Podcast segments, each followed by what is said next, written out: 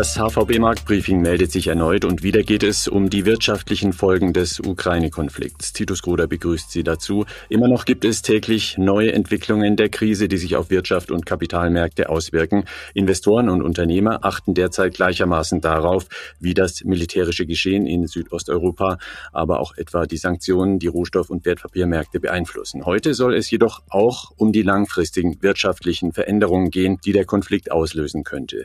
Werden Lieferketten Lieferketten zum Beispiel künftig kürzer sein? Und wie wird sich ein Schwellenland wie China wirtschaftlich aufstellen? Das werden wir mit Andreas Rees besprechen, Chefvolkswirt Deutschland der HVB. Andreas, ich grüße dich, herzlich willkommen. Hallo, Gruß aus Frankfurt. Und heute geht es auch noch um eine zweite aktuelle Frage. Was bedeuten die jüngsten Signale der US-Notenbank, die ihre Bilanz vermutlich schon ab Mai deutlich verkürzen und also auch von dieser Seite die Geldzügel straffen könnte? Das wird uns Philipp Gistakis erklären. Hallo Philipp.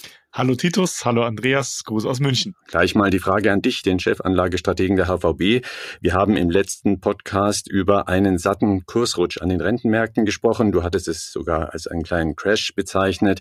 Wie ist es denn nun weitergegangen? Hat dieser Trend angehalten? Inhalten gibt es da eine neue Lesart der Investoren über die Gründe, die dahinter stecken. Ja, der hat angehalten, der ging sogar noch deutlich weiter. Wir hatten ja im Prinzip im März einen Renditeanstieg von ja so 1,70 ungefähr bei den zehnjährigen US Treasuries auf 1,40 oder sowas, also schon ordentlich 50 Basispunkte innerhalb von wenigen Tagen oder Wochen. Und in den letzten paar Tagen ging es dann noch weiter. Da sind nämlich dann die Renditen von 2,40 auf 2,60 innerhalb von zwei Tagen gestiegen. Also nochmal ein deutlicher Anstieg auf der Renditekurve. Und das war ausgelöst von einem Statement von Lyle Brainard, einer Dame sozusagen unter den Gouverneuren der amerikanischen Zentralbank, die eben über das Quantitative Tightening, also den Abbau der amerikanischen Zentralbankbilanz gesprochen hat und hier ein energisches Vorgehen angekündigt hat. Und das hat die Märkte auf der Rentenseite in den USA nochmal deutlich stärker beschleunigt oder diesen Renditeanstieg deutlich stärker beschleunigt. Und über die Details, hast du ja schon angesprochen, werden wir nachher gleich reden tatsächlich Zinsen, Realrenditen, Notenbank. Damit geht's gleich thematisch weiter. Zunächst aber zu dir, Andreas, und der volkswirtschaftlichen Perspektive.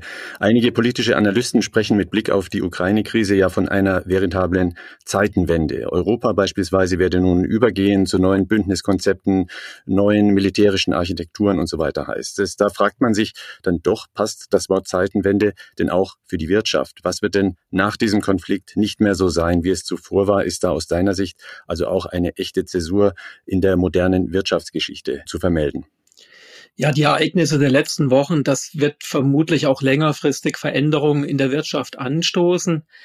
Aber vieles von dem, was wir vermutlich in den nächsten Jahren an Veränderungen sehen werden, das war bereits schon vorher angelegt, zumindest zu einem gewissen Teil. Von daher würde ich nicht von einer Zeitenwende sprechen, von einer wirtschaftlichen Perspektive aus, sondern eher von einer Beschleunigung von den Entwicklungen, die bereits angelegt waren. Und ich denke, das beste Beispiel dafür ist die Energiewende hin zu erneuerbaren Energien. Das war vorher schon das Ziel, aber das soll jetzt natürlich beschleunigt werden, um nicht nur das Klima zu schützen, sondern auch um die Energiesicherheit zu gewährleisten. Und diese Beschleunigung wird Folgen haben. Die Kosten steigen wahrscheinlich noch stärker für die Unternehmen und für die Verbraucher. Und gleichzeitig ist die Energiewende sicherlich auch eine Chance für mehr Investitionen und Innovation, also auch eine Chance für mehr Wachstum. Mhm. Du nennst die Energiewende als Beispiel für etwas, was nun schneller vonstatten gehen könnte. Hier deshalb schon mal der Hinweis, das Thema ist so vielschichtig, dass wir zur Energiewende demnächst ein Marktbriefing-Spezial mit allen Trends und Hintergründen eingeplant haben. Aber zurück zum Thema. Gibt es denn noch weitere Beispiele? Welche wirtschaftlichen Überlegungen oder Trends, die schon vorhanden waren, hat der Russland-Ukraine-Konflikt noch beschleunigt? Gibt es da noch mehr Schauplätze als nur die Energieversorgung? Ja, es gibt eine Vielzahl von Beispielen. Ich denke, ein anderes wichtiges Beispiel, das ist die Globalisierung und die Entwicklung der Lieferketten der Unternehmen in den nächsten Jahren. Die Globalisierung hat schon seit längerem ihren Zenit überschritten, aber diese Entwicklung dürfte sich jetzt noch verstärken. Es war so, dass in den letzten 15 Jahren die globalen Wertschöpfungsketten in Relation zu den globalen Exporten bereits rückläufig war. Wir hatten vor der Finanzmarktkrise 2008, da war es so, dass der Export und der Import von Gütern aus Wertschöpfungsketten, das hat etwa 60 Prozent des gesamten Welthandels ausgemacht. Und 2018, das ist jetzt die letzte verfügbare Zahl, Da waren es noch 55 Prozent, also ein gewisser Rückgang. Was auch eine Rolle gespielt hat in den letzten Jahren, das war natürlich der Handelsstreit der USA mit China und zeitweilig auch mit der Europäischen Union. Und dann kam natürlich die Pandemie noch dazu und die enormen Lieferunterbrechungen, die dann die Schwachstellen bei der internationalen Arbeitsteilung und bei den Lieferketten richtig offengelegt haben. Also Russland, Ukraine, das dürfte diesen Rückgang der globalen Wertschöpfungsketten beschleunigen. Zum einen weil staatliche Sicherheitsinteressen eine größere Rolle spielen dürften.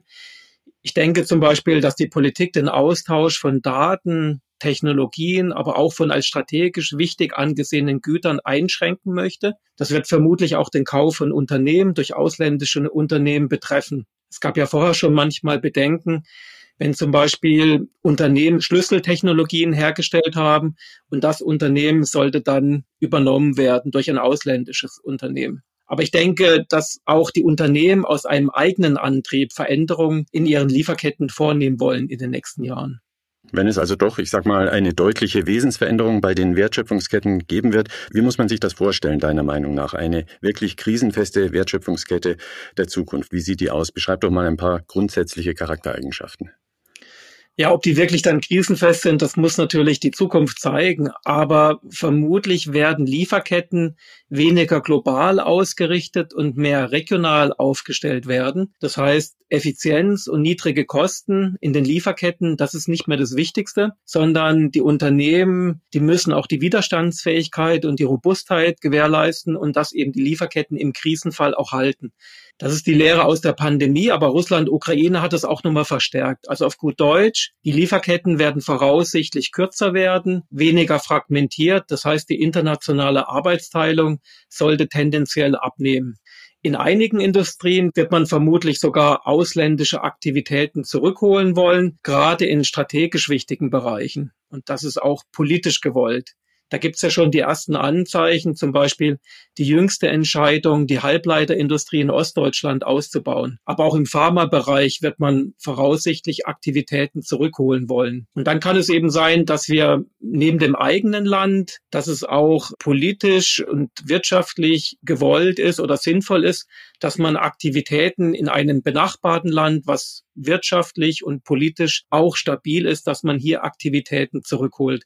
Das wäre dann neudeutsch das Friendsourcing. Da hätte dann wiederum die Europäische Union als Wirtschaftsblock und mit doch relativ viel Stabilität große Vorteile. Also man könnte zum Beispiel Aktivitäten aus Asien nach Mittelosteuropa zurückholen, weil hier auch die Lohnkosten im Vergleich zu anderen Ländern noch relativ gering sind. Allerdings, das muss ich auch sagen, im Moment sind dieser Rückholaktion auch relativ enge Grenzen gesetzt. Es gibt zum Beispiel kaum zusätzliche Kapazitäten in Mittelosteuropa. Dort ist die Arbeitslosigkeit niedrig, die Zahl der offenen Stellen ist sehr hoch. Also vermutlich wird es keine ruckartigen Verschiebungen geben aus dem Ausland in die Europäische Union oder nach Deutschland, sondern das dürfte eher ein langfristiger Prozess sein. Mhm. Könnte das denn langfristig zugespitzt bedeuten, dass einige Unternehmen vielleicht gar nicht mehr ins Ausland gehen mit ihren Investitionen, dass sie also kein Schwellenland oder auch kein EU-Ausland mehr in Betracht ziehen, um ein Fertigungswerk hochzuziehen, eine Teileproduktion dort zu haben, ein Callcenter oder ein Programmierzentrum? Ich glaube, dass die Unternehmen immer noch im Ausland investieren werden, auch in Schwellenländern. So eine Standortentscheidung, das ist ja eine sehr komplexe, die hängt von Kosten ab, Marktnähe. Es geht um die Verfügbarkeit auch von alternativen Standorten. Aber ich glaube auf jeden Fall durch die Ereignisse nach dem 24. Februar bei einer solchen Standortentscheidung, da werden die geopolitischen Risiken deutlich stärker gewichtet werden von den Unternehmen und natürlich von der Politik weil die Sanktionen gegen Russland haben ganz klar gezeigt, dass ausländische Investitionen vor Ort schnell an Wert verlieren können. Solche Risiken werden von den Unternehmen dann bei ihren zukünftigen Entscheidungen aller Voraussicht nach dann stärker berücksichtigt werden. Das könnte im Übrigen auch Auswirkungen haben auf das China-Geschäft, denn sehen die Unternehmen, zum Beispiel die deutschen Unternehmen, dort größere Risiken als vorher, zum Beispiel durch einen möglichen Konflikt zwischen China und Taiwan, dann wird man sich überlegen, ob man dann direkt vor Ort in China investieren möchte oder vielleicht in einem Nachbarland oder vielleicht dann doch in der Europäischen Union. Wenn man sich das nochmal anschaut von den Zahlen her, die deutschen Unternehmen haben bislang rund 100 Milliarden Euro in China investiert. 2010, da waren es nur 30 Milliarden Euro. Das heißt, vermutlich wird man auch in den nächsten Jahren in China weiterhin investieren wollen, aber die Zeiten der ganz großen Zuwachsraten, das dürfte vorbei sein. Mhm. Du hast das Thema auf China gebracht. Wie sieht denn die Zeitenwende dort eigentlich aus? Wie sieht das einer unserer wichtigsten Handelspartner? Politisch steht das Land aktuell irgendwo in der Mitte zwischen Russland und dem Westen, aber wirtschaftlich gesehen gibt es da nun auch aus Blickrichtung Chinas eine neue Zeit, die jetzt losgeht, wo man vielleicht ganz neu denken muss in Peking und auch bei chinesischen Unternehmen. China wird auf jeden Fall versuchen, noch schneller unabhängig zu werden vom Westen, insbesondere natürlich von den USA. Also wenn es zum Beispiel um Zahlungssysteme geht, aber auch beim US-Dollar als Anlage- und Reservewährung. Denn die Sanktionen des Westens gegen Russland und auch gegen die russische Zentralbank, die haben ja sehr deutlich gezeigt, in Dollar gehaltene Reserven können faktisch wertlos werden. Das heißt, Schwellenländer wie China könnten oder werden aller Voraussicht nach versuchen, breiter zu streuen. Natürlich ist es so, im Moment, dem sind enge Grenzen gesetzt. Es gibt keine richtige Alternative zum US-Dollar oder auch zum Euro. Wenn man sich die Zusammensetzung der weltweiten Währungsreserven anschaut, da ist es im Augenblick so, dass immer noch mehr als die Hälfte in Dollar gehalten wird, knapp 20 Prozent in Euro und der Anteil des Remimbi, der liegt nur bei rund zwei Prozent. Aber China wird vermutlich versuchen, in den nächsten Jahren die Attraktivität der eigenen Währung des Remimbi schneller zu steigern, um eine globale Alternative zum US-Dollar aufzubauen. Aber das ist wirklich ein langfristiger Prozess, der dürfte viele Jahre dauern. Und dazu muss China auch eigene Anstrengungen unternehmen, zum Beispiel sein Finanzsystem stärker liberalisieren. Und das wird auch Zeit dauern. Was noch relativ schnell gehen könnte, das wäre die Umstellung der Währungsfaktorierung bei Rohstoffen. Denn China verbraucht viele Rohstoffe. Und China könnte versuchen, rohstoffexportierende Länder, Schwellenländer zu drängen, statt US-Dollar eigene Währung zu verlangen, also den Remimbi. Und deshalb denke ich, um das mal zusammenzufassen, wenn man jetzt wirklich längerfristig denkt, auf Sicht von Jahren oder vielleicht sogar auf Sicht der nächsten ein bis zwei Jahrzehnte, da dürfte der US-Dollar an Bedeutung verlieren und wir werden ein fragmentierteres globales Finanzsystem bekommen. Also es wird einen Block geben, der wird aus einem US-Dollar bestehen und einem Euro. Und dann dürfte es einen Block geben mit der chinesischen Währung, mit dem Remimbi, an denen sich dann voraussichtlich andere Schwellenländer orientieren werden. Langfristig also eine stärkere Fragmentierung in der Finanzwelt. Danke, Andreas. Wir sprechen mit den HVB-Experten Andreas Rees und Philipp Gistakis einmal mehr im HVB-Marktbriefing über die wirtschaftlichen Erschütterungen, die vom Ukraine-Konflikt ausgehen. Dieser Konflikt ist mit Sicherheit auch auf dem Radarschirm der US-Notenbank FED, die mit ihren Entscheidungen ja weltweit immer noch den Trend vorgibt, wann und wie stark es mit den Zinsen auf oder abwärts geht. Das interessiert uns alle als UnternehmerInnen und AnlegerInnen, egal welcher Größenordnung. Und darüber sprechen wir nun mit Philipp Gistakis. Philipp, wir haben seit ein paar Tagen das Protokoll der jüngsten FED-Sitzung frisch vorliegen. Das ist ganz heiße Ware, muss man sagen. Was liest du daraus? Womit müssen wir rechnen? Ja, in diesem Protokoll hat die amerikanische Zentralbank mehr oder weniger Einblick gegeben, wie sie den Abbau ihrer Bilanz organisieren wird. Da geht es um das sogenannte Quantitative Tightening, Anleihen Käufe nennt man neudeutsch Quantitative Easing, also die Lockerung der Geldpolitik durch Anleihenkäufe. Und das Gegenteil daraus ist das Quantitative Tightening, indem man dann eben die Anleihen wieder zurückführt. Und was die Federal Reserve in diesem Protokoll angekündigt hat, ist mehr oder weniger dasselbe Prinzip, wie sie das schon bereits 2018 gemacht hat, nur mit einer deutlich höheren Geschwindigkeit. Sie möchte nämlich mit einer maximalen Geschwindigkeit von bis zu 95 Milliarden US-Dollar pro Monat ihre Bilanz abbauen.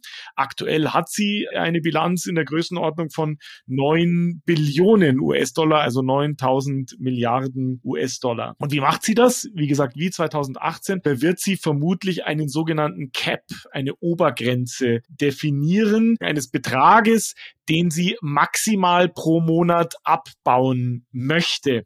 Und alles, was an Rückflüssen darüber hinaus, über diesen Cap, über diese Obergrenze hinausgeht, wird sie dann wieder wieder anlegen. Und die in den Raum gestellten Obergrenzen sind einmal 60 Milliarden US-Dollar bei den US-Treasuries, also bei den Staatsanleihen und 35 Milliarden bei den Mortgage-Backed Securities, also den immobiliengesicherten Anleihen der Privatwirtschaft. Und das ist, wie gesagt, die maximale Geschwindigkeit, die übrigens fast doppelt so schnell ist wie 2018. Da hat man nämlich nur maximal 50 Milliarden Euro Anleihen im Monat abgebaut. Und was sich auch von 2018 unterscheidet, ist, die amerikanische Zentralbank möchte jetzt sehr schnell auf diese maximale Geschwindigkeit kommen über die nächsten drei Monate oder so. In 2018 hat sie fast ein Jahr gebraucht, um auf diese maximale Geschwindigkeit entsprechend zu kommen. Das heißt, wir können jetzt schon absehen, dass die amerikanische Zentralbank in den kommenden zwölf Monaten etwa eine Billion US-Dollar Staatsanleihen abbauen wird. Und wie gesagt, das macht sie so, dass eben fällige Anleihen nicht wieder angelegt werden, bis sie eben die Fälligkeiten einer bestimmten Obergrenze erreicht haben. Wie gesagt, 60 Milliarden bei den Staatsanleihen, 35 Milliarden bei den Mortgage-Backed Securities. Alles darüber hinaus würde sie dann wieder anlegen. Sollte sie diese Beträge nicht erreichen, weil nicht zu viele Anleihen fällig werden, dann hat sie schon angekündigt, möchte sie sich dem sogenannten US Treasury Bills Portfolio bedienen. Also die Treasury Bills, das sind kurzlaufende Finanzierungen, zum Teil unterjährige Finanzierungen diese dann auslaufen lassen beziehungsweise aktiv zu verkaufen. Und sie hat auch durchblicken lassen, dass sie sich vorstellen kann, in dem sogenannten MBS Portfolio, also Mortgage-Backed Securities, sogar aktiv zu verkaufen, falls es nicht schnell geht. Denn sie hat eben auch durchgeblicken lassen, dass sie langfristig nur Staatsanleihen Anleihen US Treasury Bonds halten möchten, Bonds und Bills und keine Anleihen mehr aus dem privaten Sektor hin. Also was man zusammenfassen kann, das ist ein sehr ambitionierter Plan. Von der Struktur her bereits bekannt wie 2018, nur deutlich schneller und signalisiert eben auch in dieser Geschwindigkeit, in der man das jetzt einphasen will über die kommenden drei Monate, dass es die amerikanische Zentralbank ernst meint und sehr, sehr eilig hat, sozusagen die geldpolitischen Bedingungen in ihrem Sinne zu normalisieren bzw. zu straffen. Mhm. Damit wird also wieder Liquidität aus dem Markt genommen. Wie müssen wir uns das als Investoren weiterdenken? Die Fed will mit strafferen geldpolitischen Zügeln, also entweder Bilanzverkürzung oder Leitzinsanhebung, vor allem die Inflation einbremsen, die in den USA mittlerweile ja sehr hoch ist. Was bedeutet das denn für die Zinskurve? Denn wir müssen ja immer auch aus Sicht von Investoren darauf achten, wie viel reale Verzinsung, Realrendite ist noch drin nach Abzug der Inflation. Könnte die Realrendite also bald wieder positiv werden? Was kannst du da sagen? Ja, das könnte durchaus der Fall sein. Und es hilft, wenn man sich hier eines kleinen Modells beschäftigt oder benutzt. Wir haben in der Vergangenheit immer wieder über die Realverzinsung gesprochen, haben aber die Realverzinsung als so eine Art Residualgröße definiert. Das heißt, wir haben die Nominalrenditen herangezogen, also zum Beispiel zehnjährige US-Treasury-Renditen oder US-Dollar-Swaps herangezogen und haben davon die erwartete Inflation aus sogenannten Inflationsswaps abgezogen, um die Realrendite zu erhalten. Wenn man das tut, auch am aktuellen Rand, dann kommt man auf eine negative Realrendite, weil die Nominalrendite, also die zehnjährige US-Treasury-Rendite beziehungsweise der US-Dollar-Swap-Satz ist niedriger als die Inflationsrate. Wenn ich dann eben, sage ich mal, 2,5 Rendite minus drei Prozent erwartete durchschnittliche Jahresinflation über die nächsten zehn Jahre abziehe, bin ich bei minus 0,5. So. Das heißt, in diesem Bild ist die Realrendite die Residualgröße, die, die wir ausrechnen. Wenn man sich die Charts anschaut, stellt man da aber etwas sehr Interessantes fest. Im Prinzip ist seit die Rendite in der Post-Pandemie-Phase, also so ungefähr Mitte des Jahres 2000, ihren Tiefpunkt erreicht hat und die Nominalrendite wieder angestiegen ist, stellt man fest, dass eigentlich die Realrendite mehr oder weniger volatil seitwärts gelaufen ist und was angestiegen ist, ist die Inflationserwartung. Das heißt, und das ist die Schlussfolgerung, die Zinsstrategen daraus ziehen, dass die Renditen angestiegen sind, weil die Inflationserwartung angestiegen ist. Die Realverzinsung, die ist stabil geblieben. Und wenn man sich jetzt den Verlauf der Realverzinsung über einen längeren Zeitraum anschaut und sozusagen das Bild mehr oder weniger umkehrt, dass man also nicht mehr die Realverzinsung als Residualgröße ansieht, sondern als ein Inputfaktor in eine Gleichung oder in ein Modell, dann hat man eben als Inputfaktoren die Realrendite und die Inflationserwartung und herauskommt dann das richtige Nominalrendite-Niveau. Und genau das wollen wir jetzt tun. Wir haben also die Inflationserwartung, die ist zwischen Mitte 2020 und aktuell deutlich angestiegen. Die zeigt jetzt aktuell eine Tendenz, dass sie eher seitwärts geht. Also dass sie sich auf dem Niveau von ungefähr drei Prozent über die kommenden zehn Jahre stabilisiert. Es steigen jetzt aber die Realrenditen an. Und da gibt es eine schöne Korrelation, eine schöne Abhängigkeit, die ist keine 1 zu 1 Abhängigkeit, aber im langfristigen Zeitraum oder langfristigen Chart sieht man da sehr schön durchaus einen Zusammenhang, der eben aus der Realrendite und der Bilanz der amerikanischen Zentralbank besteht. Je stärker die Bilanz sozusagen gewachsen ist, desto negativer ist die Realrendite geworden, mehr oder weniger. In der Corona-Phase Phase ist dann dieser Zusammenhang ein bisschen zusammengebrochen, weil die amerikanische Zentralbank viel gekauft hat und die Realrendite eher seitwärts gegangen ist, aber über längerfristigen Zeitraum sieht man diesen Zusammenhang.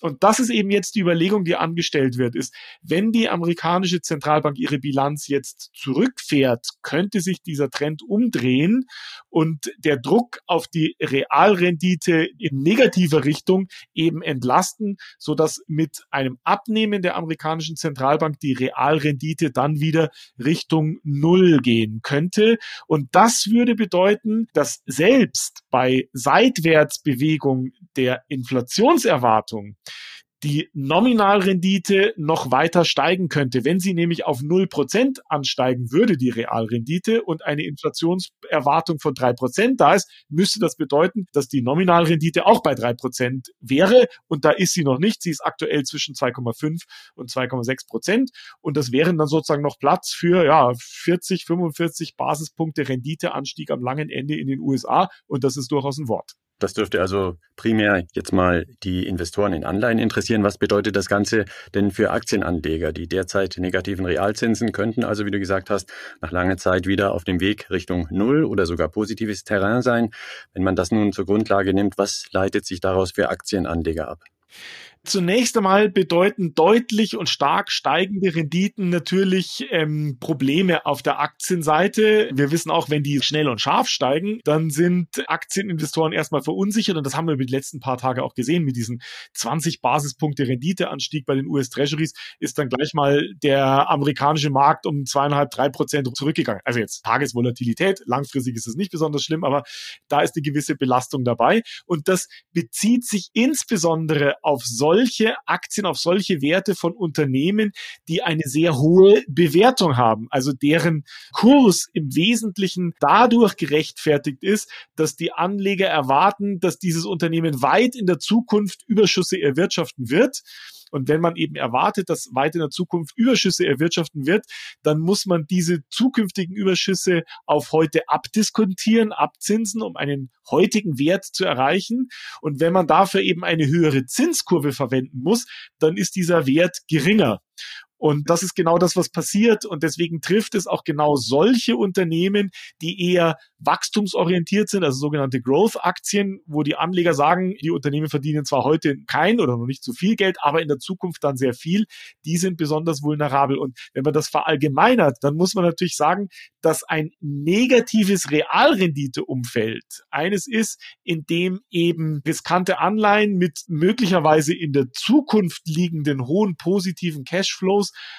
attraktiver sind. Die werden also unterstützt von einem negativen Realzinsumfeld. Und wenn das Realzinsumfeld eben weniger negativ ist, dann wird eben diese Unterstützung etwas geringer. Und das gilt insbesondere für Growth-Aktien, aber für den Aktienmarkt insgesamt auch. Und es gilt aber auch für andere Assetklassen, wie zum Beispiel Gold. Gold ist ein klassischer Wert, der eine relativ hohe Korrelation mit der Realrendite hat im US-Dollar. Je negativer die Realrendite, desto höher der Goldpreis typischerweise. Mhm, okay, und abschließend jetzt nochmal ein Blick auf das Gesamtportfolio bitte.